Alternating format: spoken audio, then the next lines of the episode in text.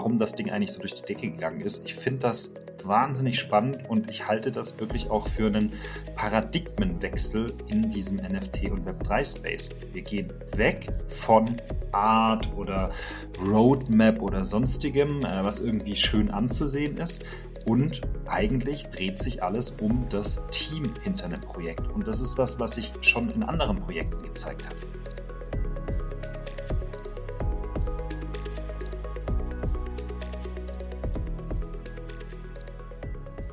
Moin und herzlich willkommen zu einer neuen Folge von NFT Time. Heute Folge 19.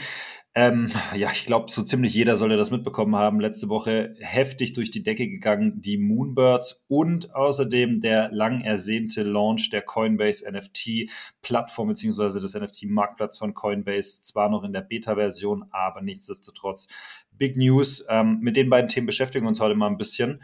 Und bevor wir wirklich eintauchen, vor allem erstmal in die Moonbirds, würde ich sagen, bieten wir mal ein paar Hard Facts runter. Richtig. Herzlich willkommen auch von meiner Seite. Ähm, richtig, du hast schon gesagt, ähm, kurz nochmal kurz zu äh, Coinbase zurück. Die haben schön gelauncht 420 am 20.04. No, no, mhm. Das heißt, kleinen Goodie auf dem Rande. Ähm, ja, äh, Moonbirds. Krasses Projekt. Ähm, Mintpreis 2,5 ETH, dachte ich schon, ist krank hoch. Ja. Jetzt stehen sie bei 33. Ähm, wir werden die, die Folge wird am Wochenende rauskommen. Mal schauen, wo sie dann stehen. Ähm, ja. Das wird einfach verrückt. Genau, sind gelauncht am 16. April. Also jetzt vor fünf Tagen zur Aufnahme vom Podcast. Und innerhalb von den ersten 24 Stunden hatten die schon 65k Volume. Das sind 200 Millionen US-Dollar, was einfach schon völlig geisteskrank ist. Und wenn man sich jetzt mal andere Collections anguckt, ähm, wie beispielsweise Hape oder so, die haben mittlerweile nicht mal, haben, was haben die gerade, 55 oder sowas? Ja. Ähm, nach zwei oder drei Monaten, nach einem Vierteljahr. Und das haben die einfach in den ersten 24 Stunden. Völlig ja, krass. ja. Das ist ziemlich verrückt. Auch im Vergleich zum Beispiel mit Azuki sieht man einfach ganz klipp und klar, das Azuki Trading Volume ist äh, äh, äh, absolut verschwindend gering im Vergleich zu dem, was bei Moonbirds passiert ist. Also ähm, die haben es tatsächlich geschafft, mal so ziemlich alles zu erholen und Azuki ist mittlerweile, glaube ich, wirklich ein, ein Blue Chip Projekt, wo man sagen würde, oh, das ist schon wirklich herausragend gut. Ähm, Moonbirds hat das alles übertroffen und wir wollen mal ein bisschen drüber sprechen und uns ein bisschen darüber unterhalten, wie das eigentlich dazu gekommen ist. Und ähm, ich glaube, einer der Hauptfaktoren, wenn nicht sogar der Hauptfaktor, ist tatsächlich das Thema Team. Also wer steht denn eigentlich hinter äh, Moonbirds? Und das ist ein Team von mehreren Personen. Ähm, Kevin Rose, Justin Messel, Ryan Carson. Und die sind alle keine Unbekannten. Die sind auch alle keine Unbekannten im NFT Web 3 Space und aber auch in den, naja, ich sag mal, vorherigen Entwicklungsstufen Web 2, Social Media und sowas waren die Kollegen schon ziemlich aktiv. Ja. Ähm, gibt ein paar ganz interessante Stories dazu. Also Kevin Rose zum Beispiel ähm, war äh, als Venture Capitalist äh, bei True Ventures äh, unterwegs und hat sich da eben oder ist da fokussiert auf Blockchain-Startups und ähm, hat zum Beispiel auch einen sehr, sehr beliebten Podcast. Also Grüße gehen raus an die anderen Podcast-Kollegen im NFT-Space. Ähm, er ist befreundet mit vielen Top-Foundern im NFT-Bereich und äh, ist auch schon eine Weile da drin unterwegs. Es gibt auch das Gerücht, ich glaube nicht, dass das bestätigt wurde, aber es gibt das Gerücht, dass Kevin Rose wohl auch die Person ist, die Gary V, über den hatten wir ja auch schon mal eine Folge, ich glaube, das war die Nummer 16, ähm, der Gary V damals zu den CryptoPunks gebracht hat. Ja, also äh, da sind auf jeden Fall ziemlich gute Connections unterwegs. Ne? Richtig, und die hatten sogar zusammen diese Show. Kann man auf YouTube angucken, die Kevin and Gary Show. Ähm, ja. Ich weiß nicht, ist es fünf Jahre alt. Es, es, ist richtig alt. Zehn Jahre. Ich weiß es nicht. Ja. ja. Ähm, genau.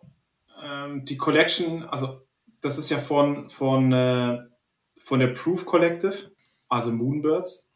Und die Proof Collective ist ja so ein, so ein, was ist das? Es ist so ein Pass, so ein Membership Pass.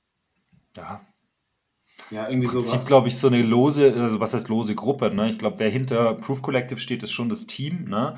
Aber ja. eigentlich macht Proof Collective nichts anderes als äh, ja wirklich eine Community aus, ich sag mal, Entrepreneuren und Gründern äh, ähm, im NFT und Web3 Space darzustellen. Genau, und dieses, diese Proof Collective oder diese Membership äh, Card ist ja auch als NFT äh, verfügbar und wurde, glaube ich, am 11. Dezember, also irgendwann letztes, Ende letzten Jahres, äh, für 5,5 ETH ähm, gemintet und stehen. Was auch schon heftig ist. Das ist schon richtig hoch und die stehen jetzt einfach bei 105. Davon gibt es, ja. wie viel gibt es davon? Ich glaube 500 oder so oder 300. Ja, es sind nicht so, so viele. Nicht so wirklich viele, ne? Also nicht viel, aber 105 ETH ist halt einfach schon völlig krank. Ähm, genau, jetzt kurz zu, zur, ähm, zur Allocation. Genau, also zu Community und Verteilungslogik, also der Allocation, also wie wurden die Moonbirds eigentlich ähm, ja, äh, entschieden, wer die minden darf. Äh, das war auch gar nicht so einfach daran zu kommen. Ähm, also zunächst mal hatte das Proof Collective ähm, ja ein Membership Raffle, das heißt, konnten, man konnte sich sozusagen bewerben, dass man eben Teil dieses äh, Proof Collective äh, wird und damit das Recht kriegt, eben äh, äh so ein Moonbird zu minden. Das waren 7875, die sozusagen sozusagen an diese ja, Gewinner dann verteilt wurden als MINT-Preis. Ähm, 2000 Stück wurden wirklich an Proof Collective Member verteilt und 125 sind im Team verblieben. Und ähm, Genau, momentan ist es auch tatsächlich so, dass ungefähr 92 Prozent ähm, derjenigen, die so ein Proof Collective NFT haben, auch tatsächlich einen Moonbird halten. Also der allergrößte Teil der Personen, die beim Proof Collective mit drin sind, ja, hat halt eben auch ein Moonbird. Das heißt, die haben es tatsächlich einfach geschafft, eine Community zu erstellen und zu, zu, zu ja, entwickeln, ähm, die dann auch tatsächlich sozusagen diese eigene Kollektion auch kauft und wirklich vor allem auch hält. Also das ist tatsächlich ein großes und starkes Zeichen dafür, dass dieses Proof Collective einfach ja, ein sehr, sehr elitärer Club ist, äh, der wirklich, äh, ja, da kommt man nicht so einfach rein und wenn man mal drin ist, will man nicht raus. Ja, ähm, du, musst es, du musst es aber schon irgendwie bedenken. Also die sind ja jetzt bei 100 ETH oder sowas. Ähm, das heißt, wenn die Leute das noch weiterhin halten, sind sie wahrscheinlich nicht wirklich auf das Geld angewiesen. Deswegen sind sie halt auch da bereit, den Moonbird zu halten. Meine Meinung ja. nach. Ja, ja. Ja, ja, 100 Prozent. Also es ist auch wirklich, ähm, es gibt da äh, viele Infos dazu. Dieses, diese Member Improve Collective haben teilweise so wirklich wahnsinnig angesehene Kollektionen, extrem viele Board Ape Yacht Club Holder, sehr, sehr viele CryptoPunk Holder, ähm, auch viele andere wirklich bekannte und erfolgreiche Projekte ähm, sind in dem Discord einfach stark vertreten und es ist wirklich eine Alpha-Gruppe, in der Informationen geteilt werden, an die kommt man ja ansonsten relativ wenig ran und vor allem werden sie da frühzeitig äh, geteilt. Auch ähm, früherer Zugriff eben auf diesen Podcast, ähm, äh, In-Person-Events und, und sonstige Kollaborationen werden da eben verteilt. Ähm, Proof Collective, und das finde ich auch ganz spannend, ähm, entwickelt sich halt gerade wirklich zu so einer Art Powerhouse, ähm, haben jetzt auch tatsächlich zwei Fulltime-Analysten äh, angestellt, die im Prinzip nichts anderes machen als Research, ja? Research im NFT und Web3 Space. Ähm, die äh, veröffentlichen alle paar Wochen, so wie wir übrigens mit Taiwan auch, kleine Schleichwerbung, ähm, PDF-Report wie äh, zu, zu aktuellen Deep Dives, ja, ähm, zusammen mit einem, mit einem äh, Discord-Channel, den sie da eben betreiben. Da wird das Ganze dann auch gepostet. Und das Ganze ist komplett exklusiv eben für Mitglieder vom Proof Collective. Das heißt, es ist tatsächlich, man, man hat wirklich Vorteile, wenn man eben Teil dieser Community ist. Genau. Ähm, weiter, weitere Utilities. Ähm, die haben dieses Nesting, was so ähnlich ist wie das Staking oder als Soft Staking bezeichnet werden kann, ähm, ja. wo du aber ähm, den NFT in deinem eigenen Wallet hast. Das heißt, ich gehe geh mal davon aus, dass es einfach ganz normal mit einem Smart Contract läuft. Ähm, sobald er nicht gelistet ist, sobald er nicht verkauft ist, sobald er nicht weggetradet wird, ähm, gilt er als gestaked und dann kannst du dich von Bronze zu Silber zu Gold irgendwie upgraden. Ähm, da hast du dann so, ein, ja, so eine Anzeige, wie lang dein äh, Moonbird schon genestet ist oder gestaked wird. Ähm, hast Vorteile, ähm, kriegst exklusiven äh, Zugang zu Moonbird-related Drops. Ähm, kann man sich wahrscheinlich vorstellen, wie bei Azuki mit dieser, mit dieser, ähm, mit diesem Airdrop oder mit, mit äh, ja, mit, mit, eben ganz normal wie, bei anderen Projekten halt auch, ganz normal related Drops. Das naja. hat ja, jedes zweite Projekt hat ja irgendeinen Second äh, Drop oder so Zeug. Naja. Ähm, Sollten wir vielleicht auch nochmal kurz erklären, ne? Staking, ähm, nur ganz kurz, ist im Prinzip ein Mechanismus, äh, in dem du dein äh, Item, ja, ich sag mal, ja, wegschließt, mal ganz, ganz grob dargestellt, äh, und dafür im Prinzip ja, bestimmte Benefits erhältst. Das heißt, solange dein Item gestaked ist, du transferst es im Prinzip an eine andere Wallet, an die äh, Wallet äh, des Projektes und ähm, ja, solange das der Fall ist, erhältst du halt Benefits äh, und kannst es dann aber in dem Zeitraum eben auch nicht verkaufen tatsächlich. Ja, aber da machen wir wahrscheinlich auch nochmal eine extra Episode zu, wie dieses ganze Staking funktioniert, weil das ist dann doch ein bisschen komplexer ja, genau. zu erklären. Genau, das kommt ja ursprünglich aus der, aus der Kryptowelt, weil du ja eigentlich auch Kryptowährungen staken kannst, aber dazu ja, genau. machen wir dann nochmal eine Folge, um das alles ein bisschen ganz genauer zu erklären. Ja. Weil da, ja, passt. Genau, ist ein bisschen komplizierter. aber ja, du hattest es gerade eben erwähnt, genau. Also man kriegt, äh, äh, wenn man eben, und Moonbirds hat das eben nicht als Staking, sondern eben als Nesting. Der Vorteil ist, man behält es eben in der eigenen Wallet. Man muss es nirgendwo anders hinschieben. Ja? Ähm, hat aber ähnliche Vorteile wie eben bei klassischem Staking eben auch. Ähm, kriegt also, so wie du es gesagt hast, ne, Zugriff auf zukünftige Kollektionen, Airdrops und gerade diese zukünftigen Kollektionen, äh, das ist wahrscheinlich auch ein großer Teil der Begründung, warum ähm, das Projekt so durch die Decke geht. Äh, da, da passiert, gibt es zumindest mal einige Gerüchte, was da kommen könnte. Und so wie es halt auch sehr beliebt ist, geht das sehr, sehr stark in Richtung Virtual Land für ein Metaverse-Projekt, das da eventuell kommt. Ja. Also da gibt es äh, viele Gerüchte. Es gibt noch ein weiteres Projekt, das heißt Project High Rise. Ähm, was das genau ist, weiß man nicht so richtig, aber laut dem Team wird es wohl ein, naja, relativ einzigartiger Ansatz wohl in Bezug auf das Thema Metaverse werden. Also es bleibt spannend, wie das Ganze aussieht, aber so gut, wie dieses Team vernetzt ist und so gut, wie die sich bisher auch angestellt haben und äh, mit den Connections, die sie haben, ähm, naja, kann man schon davon ausgehen, dass das Hand und Fuß hat, was sie da eigentlich machen. Jo, vor allem, ich habe mir am Anfang auch gedacht, so, ähm, erstens war das, äh, war das Moonbird mir so gar nicht wirklich bekannt. Äh, ist mir so ein bisschen wie Azuki so unterm, unterm Radar geflogen. Ähm, andererseits finde ich die Roadmap auch so ein bisschen Standard, wie bei anderen mhm. Projekten halt auch. Also du kriegst halt ja exclusive äh, access to related drops, so ja, okay, ähm, kauf mal ein NFT, in zwei Monaten darfst du einen zweiten von mir kaufen, so ungefähr. Mhm. Ähm, dann kriegst du Merchandise und mit diesem Land ist ja prinzipiell auch wieder ähm, das, was jedes andere Projekt auch hat, wenn du irgendwie, ähm, was weiß ich, ähm, Sneaker-Projekte oder sowas ist ja dann ja Wear Your Sneakers in the Metaverse oder sowas.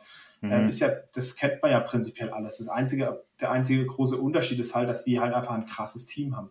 Und das ja. Team ist schon ewig in dem Crypto-Space und das Team ist ewig in dem NFT-Space und die haben halt einfach sich schon einen richtigen Namen gemacht. Mit Podcast, ähm, der Kevin Rose ist halt einfach krass vernetzt in der Szene.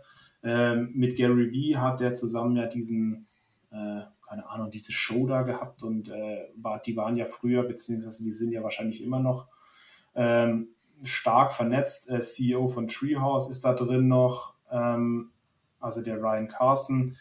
Das Team ist einfach völlig, äh, ja, völlig krass für, für den Space. Und deswegen ja. ist das Projekt halt auch so erfolgreich. Ja, genau. Also ich hatte das tatsächlich mal mitbekommen. Ich habe das auch mitbekommen mit dem äh, Proof Collective, mit dem Membership Raffle ähm, und auch mit dem Podcast. Ähm, aber ja, bin da natürlich auch nicht reingekommen, äh, muss man, glaube ich, einfach ganz realistisch sagen. Das war nicht so sonderlich einfach, da reinzukommen. Ähm, ja, ich glaube, es gab auch viele, die haben sich das Projekt angeschaut, haben am Anfang irgendwie, als der Floor dann so bei 5, 6, 7, 8 Ether lag, überlegt, ob sie vielleicht reinkaufen sollen oder nicht. Ja. Aber das ist halt schon eine ganze Stange Geld. Ja, mittlerweile muss man sagen, äh, hätte sich tatsächlich gelohnt. Aber die Frage ist halt auch, wie, wie entwickelt sich das weiter? Ja, ich, ich glaube, das, das kann man momentan einfach nicht so richtig abschätzen. Da, diese Entwicklung ist aktuell einzigartig bei Moonbirds. So in dem Tempo mit der äh, Öffentlichkeit, ähm, das hat bisher einfach noch kein Projekt geschafft. Das ist schon wirklich äh, sehr, sehr einzigartig. Ähm, von ja. daher, ich glaube, alles, was äh, Zukunftsmusik angeht, ist ziemliche, naja, äh, äh, Glaskugelleserei. Also das kriegen wir wahrscheinlich einfach nicht, nicht raus. Ähm, an der Stelle auch einmal der Disclaimer heute von mir. Ähm, alles, was wir hier erzählen, machen und sagen, ist keine Anlageberatung, keine Finanzberatung, keine Steuerberatung. Ihr handelt auf eigenes Risiko und wir wissen nicht, was eure Risikodisposition ist. Also äh, können wir dafür auch nicht verantwortlich und entsprechend auch nicht haftbar sein. Aber ähm, abgesehen vom Disclaimer, vielleicht mal die Zusammenfassung zu Moonbirds und warum das Ding eigentlich so durch die Decke gegangen ist. Ich finde das wahnsinnig spannend und ich halte das wirklich auch für einen Paradigmenwechsel in diesem NFT und Web3-Space. Wir gehen weg von Art oder Roadmap oder sonstigem, äh, was irgendwie schön anzusehen ist und eigentlich dreht sich alles um das Team hinter einem Projekt. Und das ist was, was sich schon in anderen Projekten gezeigt hat. Ja, ähm, vor allem, was ich halt auch krass finde noch, ähm, wenn du jetzt mal dir einen 33er äh, Floor jetzt von Moonbirds anschaust, bei 10.000 Stück, dann hast du da eine, eine Market-Kapitalisierung äh, von fast einer Milliarde. Also da mhm. sind wir, ähm, wenn du den Ether-Preis in ja, in Dollar ist es, glaube ich, eine Milliarde Dollar ungefähr. Ähm, und das ist schon krass, ähm, weil der, der, der Markt an sich, der NFT-Markt, ist ja mega klein, also der Space ist mega klein. Ähm, und da kommen wir jetzt halt auch direkt zur nächsten, zu unserem nächsten Thema, und zwar der Coinbase-Plattform. Wenn du jetzt mal schaust, wie viele, wie viele ähm, User auf OpenSea sind, das sind ja irgendwie so 1,5 Millionen hm. User, aktive User. Das heißt, aktiver User bist du, wenn du mindestens eine Transaktion im Monat hast oder sowas. Nee, nee, nee, Moment, das sind äh, Monthly Active Users auf OpenSea sind wir ungefähr bei 500.000. Ah, okay, das ist noch weniger. Ja, ja, ja, ja. 500.000 ähm, sind das pro Monat ungefähr. Genau, das ist 500, nicht sonderlich viel. Ja, 500.000 ist nicht wirklich viel, aber wie ja. viele Leute haben noch zwei oder drei Wallets, die mit denen sie auf OpenSea halt auch wirklich rumtraden oder sowas und äh, minten und verkaufen und kaufen und was auch immer, äh, wo sie dann halt, äh, wo du die dann die Zahl dann nochmal ein bisschen reduzieren kannst. Das heißt, mhm. ähm, der Markt ist extrem klein und das heißt auch, wenn irgendwie so ein Projekt mal so richtig, äh, richtig abgeht, ähm, dann verschiebt sich halt mal das ganze Kapital ein bisschen. Ja, ja, ja. Es ist eigentlich Aber, vergleichsweise wenig Liquidität in dem Markt, das muss man schon richtig. sagen. Aber also jetzt, so ein Projekt wie Moonbirds zieht massiv Liquidität raus. Richtig. Aber jetzt kommt Coinbase. Und Coinbase hat ja jetzt schon ungefähr 90.000 User, äh, 90 nee. Millionen. Ja. Sorry, 90 Millionen User. Ähm, und Coinbase hat damit ein bisschen mehr als 11 Prozent ähm, vom komplett, kompletten Kryptomarkt, also von der mhm. Krypto-Market Cap.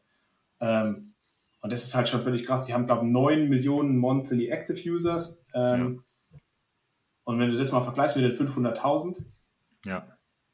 die jetzt mit der neuen Plattform komplett in den Markt reinströmen können, also äh, ja, Sag, das, ja, komm, hau mal raus, das, was, was macht äh, Coinbase? Was macht ja, da, ich, ich glaube, das, glaub, das ist die, ich glaube, da, da, will ich noch drauf eingehen. Ich glaube, das ist schon die Hoffnung. Ne? Äh, wie gesagt, 500.000 Monthly Active, Active Users auf OpenSea ist jetzt nicht wahnsinnig viel. Ich finde das auch spannend, wenn wir uns anschauen, dass beispielsweise Metamask, also eigentlich so die beliebteste Hot Wallet, die es gibt, ähm, so ungefähr 21 Millionen Monthly Active Users hat. Ja? Ähm, äh, alleine da wird schon eine Riesendiskrepanz sichtbar. Und äh, OpenSea ist trotz äh, allen möglichen, naja, ich sag mal, Beschwerden äh, über Usability und Stabilität und sonstigem, ist es trotzdem die größte Plattform aktuell. Ja? Und genau da schießt jetzt eben Coinbase rein. Und es ist die große Hoffnung, dass Coinbase es tatsächlich schafft, viele neue User in den Markt zu bringen von diesen 90 Millionen oder sowas, die sie halt eben haben. Ähm, naja, wenn davon nur ein Prozent oder, oder fünf Prozent in den Markt kommen und sich tatsächlich äh, auf der Coinbase-Plattform dann tummeln und aktiv NFTs verkaufen, dann hat sich dieser Markt mal ganz schnell weiterentwickelt. Ja? Aber genau, zu deiner Frage zurück, was macht Coinbase da jetzt eigentlich? Ich habe es mir angeschaut. Am Ende des Tages, und das war auch das, was irgendwie alle erwartet hatten, macht Coinbase eine ja, eigentlich machen sie eine Social Media Plattform im Bereich NFTs. Also sie, sie schließen so ein bisschen die, die Brücke zwischen sozialen Netzwerken und dem NFT-Handel. Ja? Ähm, OpenSea funktioniert ganz anders als beispielsweise Instagram. Ja, natürlich kann ich irgendwie ähm, ein Item favorisieren oder sowas, aber man kann zum Beispiel nicht kommentieren oder sowas. Ja, ähm, äh, und, und tatsächlich seine äh, Kollektion irgendwo auf, ich sag mal, einer, einer, ähm, in einer Art Feed posten und sagen, ey, schau mal hier meine Kollektion an und da irgendwie mit anderen Mitgliedern sich, sich austauschen. Ja? Und äh, das ist zum Beispiel tatsächlich eine der Kernfunktionen, die Coinbase jetzt einführt. Kommentieren und Liken von NFTs und das Verfolgen eben von den äh, Urhebern oder, oder anderen Nutzern, um eben auch zu schauen, so, okay, was, was machen die denn so? Also dieses Activity Tracking. Also im Prinzip kann ich, so wie beispielsweise eben bei Instagram oder TikTok oder Twitter, anderen Mitgliedern folgen und eben schauen, was machen die denn so? Wo kommentieren die? Was liken die? Genau, also für mich, also kurz nochmal. Die sind gem äh, gemintet, sage ich schon, das ist ja Quatsch. Ähm, die, die Beta, Coinbase NFT Beta Plattform ist äh, live gegangen am 20.04. Ja. Das heißt, Zugang hast du nur, wenn du dich damals vor, vor ein paar Wochen oder sowas, wenn du dich damals registriert hast mit, einem, äh, mit einer E-Mail-Adresse, da hast du dann jetzt ein, äh, so einen Refer-Code oder sowas gekriegt, mhm. ähm, wo du dann jetzt die Plattform testen kannst. Das heißt, normale User, also wir können es beispielsweise auch nicht testen, äh, haben aber auch schon äh, den einen oder anderen Einblick erhalten, äh, wie das Ganze dann aussieht. Ähm, aber du hast als normaler User ähm, keinen Zugang dazu, weil es halt eine Beta-Version ist.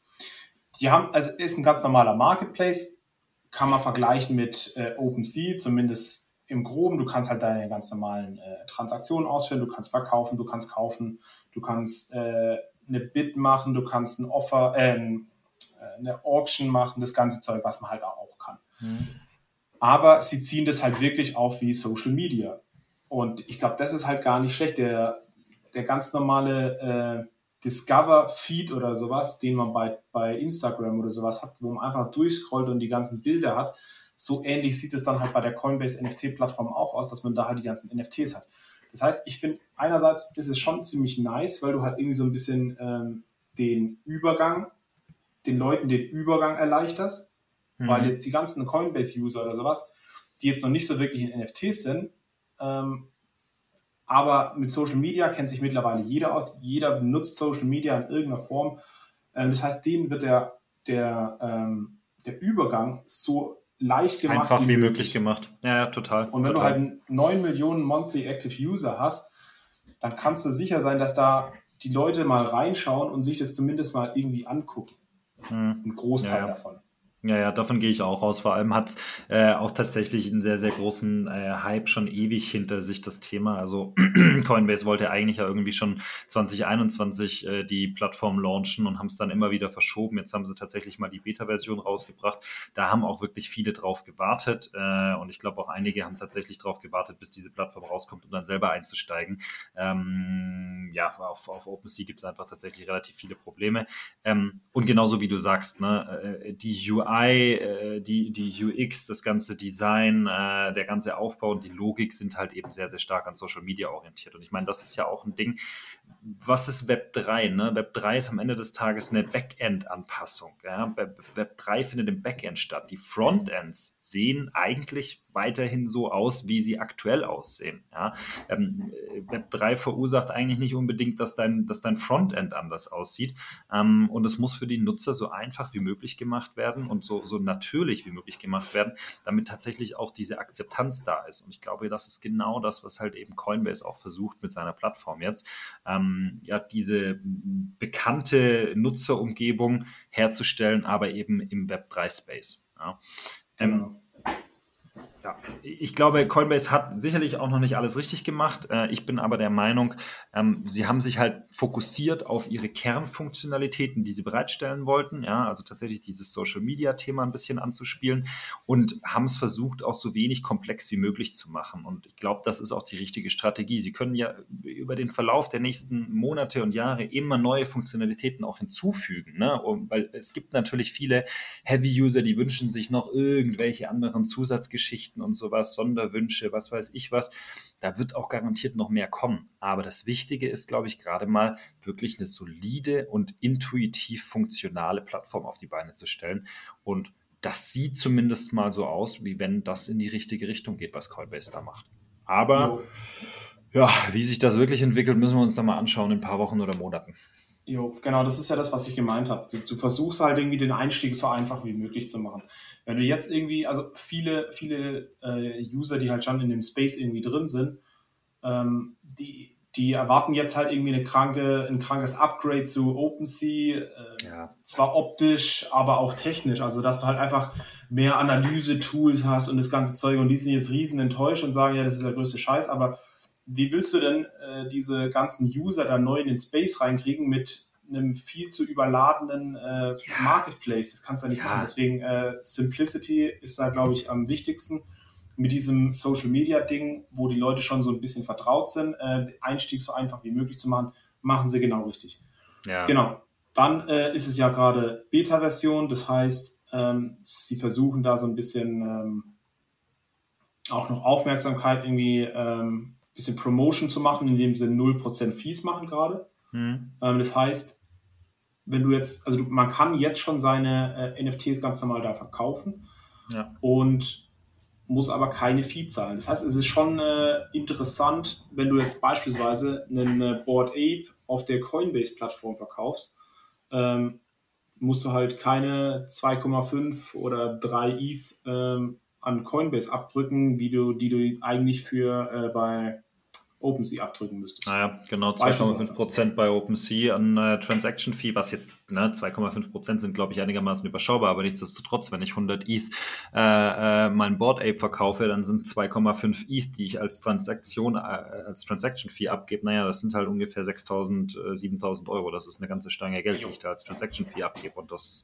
ist, glaube ich, durchaus relevant für Nutzer mit äh, hochwertigen Kollektionen oder hochwertigen Items, die momentan eben über die Coinbase-Plattform zu Ja, oder Leute, die viel handeln. Ja, absolut. Auch das. Genau. Ähm, genau das gleiche macht ja gerade Lux Rare, glaube ich, auch.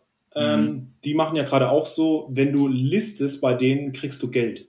Ja, also die versuchen gerade auch irgendwie viel Promotion zu machen. Die sehen halt jetzt, dass mit Coinbase nochmal ein neuer, ähm, neuer ja, Player in den Markt kommt. Neuer, genau, danke, neuer Player in den Markt kommt und versuchen da jetzt halt auch irgendwie ähm, mitzumischen. Weil, naja, genau, aber genau. ich bin auch gespannt. Ne? Äh, es gibt ja nicht nur OpenSea, ne? es gibt Rarible, es gibt Super Rare, es gibt Lux Rare, äh, es gibt noch diverse weitere Marktplätze, die irgendwie spezialisiert sind auf bestimmte Themengebiete oder, oder Kategorien oder sowas.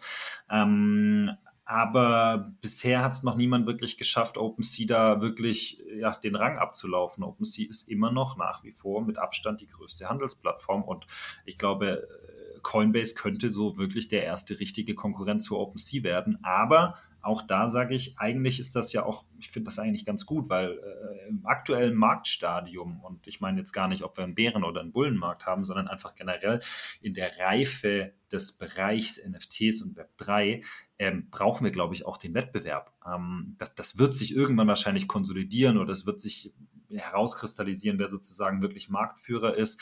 Dann kommt mal wieder eine neue Plattform. Ne? Das ist mit Social Media, Media nicht anders. Dann gab es, es gab MySpace, dann gab es auf einmal Facebook, dann war Facebook out, dann gab es Instagram. Jetzt ist Instagram auch schon wieder halb out und das ist TikTok. Also das ist ja ein kontinuierlicher Wandel und ich glaube auch, dass das eben äh, äh, in dem Space nicht arg anders sein wird. Also mich würde es wundern, wenn wir in zehn Jahren zurückschauen oder wenn wir uns in zehn Jahren wiedersehen und äh, OpenSea immer noch die größte Plattform ist. Das glaube ich eigentlich. Ja, glaube ich auch nicht. Aber ich glaube, also du hattest vorhin auch diese Comment-Section noch ein, äh, ein, bisschen erwähnt, ähm, dass du halt unter, äh, dass du andere ähm, NFTs einfach kommentieren kannst oder sowas. Hm. Ich bin mir nicht sicher, ob das so cool ist. Also klar, das ist, gehört halt zu diesem Social Media Zeug dazu, aber wenn du jetzt hm. mal anschaust, wie toxisch der, der ganze Space halt ist, ja. ähm, wenn du jetzt irgendein Projekt, also beispielsweise gestern oder vorgestern ist äh, dieses NBA Collection Ding da gemintet, äh, war ein mhm. Free Mint, du konntest irgendwie auf die Allow-List kommen, wenn du halt irgendwie im Discord drin warst und dich da irgendwie angemeldet hast. Dann hast, du ein Free Mint gekriegt, aber der Contract war irgendwie äh, exploited und äh, es konnten Leute mehr minten. Das heißt, manche Leute sind ein bisschen leer ausgegangen und dann war wieder dieser typische FAT überall im Discord. Jeder hat sich nur noch aufgeregt, hat sich über die Founder aufgeregt. der Twitter ist wieder eskaliert, jeder hat sich über, über die NBA aufgeregt und gesagt, dass, dass halt keiner das irgendwie hinkriegt und so. Und man gönnt ja auch keinem was. Es ist einfach, der Space ja, ja. ist einfach krank toxisch und ich bin mir nicht sicher, ob das wirklich sich durchsetzen wird, dieses Kommentieren. Ich, ich ja, ich bin mir auch nicht ganz sicher. Auf der einen Seite ist der Space toxisch, auf der anderen Seite auf Twitter beispielsweise findest du halt auch wahnsinnig viel Support. Also ähm, da wird sich schon sehr supported. Also das ist irgendwie ein bisschen sehr hin und her gerissen. Ja, glaub, aber du hast mit, deiner, mit deiner Wallet und mit Twitter hast du nochmal eine andere Art von äh, Anonymität. Ja, das stimmt natürlich auch, ja. Ja, ich glaube, sie brauchen auf jeden Fall irgendwie eine Art Moderatoren oder, oder Moderatorenteam oder sowas. Äh, oder vielleicht machen sie es auch über, über eine äh, Texterkennungssoftware oder so, ähm, dass bestimmte Beiträge automatisch ausgefiltert werden. Äh, ansonsten wird das Ding ziemlich chaotisch, glaube ich. Ähm, aber ich gehe mal davon aus, dass die Weitsicht vorhanden ist, dass sie da drauf schauen und äh, das auch irgendwo schon vorhanden ist. Andernfalls wird es gefährlich. Jo. So, Abschluss. Ich glaube, wir sind soweit durch ne, für heute. Genau, ähm, ja, wie gesagt, Moonbird bleibt weiterhin spannend. Mal schauen, wo, wohin sich der, der Floorpreis entwickelt, bis die, bis die Folge live geht. Ähm, ja. Wir, wir, ja, bleibt gespannt, würde ich sagen. mhm. Ja, würde ich auch sagen. Und bei Coinbase gleiches Spiel. Gucken wir uns das an ähm, und, und schauen mal, was so passiert. Und ansonsten ja, vielen Dank fürs Zuhören. Ähm, hoffen mal, ihr habt ein bisschen was mitgenommen. Äh, guckt auch gerne mal bei unserem Twitter-Account rein. Auch da wird immer wieder gepostet, Analysen. Äh, äh wir machen ja, wie gesagt, auch wirklich monatlich eben den Market Status Report. Da findet ihr auf jeden Fall ein paar Infos. Also folgt uns da auch auf jeden Fall auf Twitter. Ähm, bleibt up to date. Und ansonsten alles Gute, viel Erfolg, bleibt gesund und wir hören uns.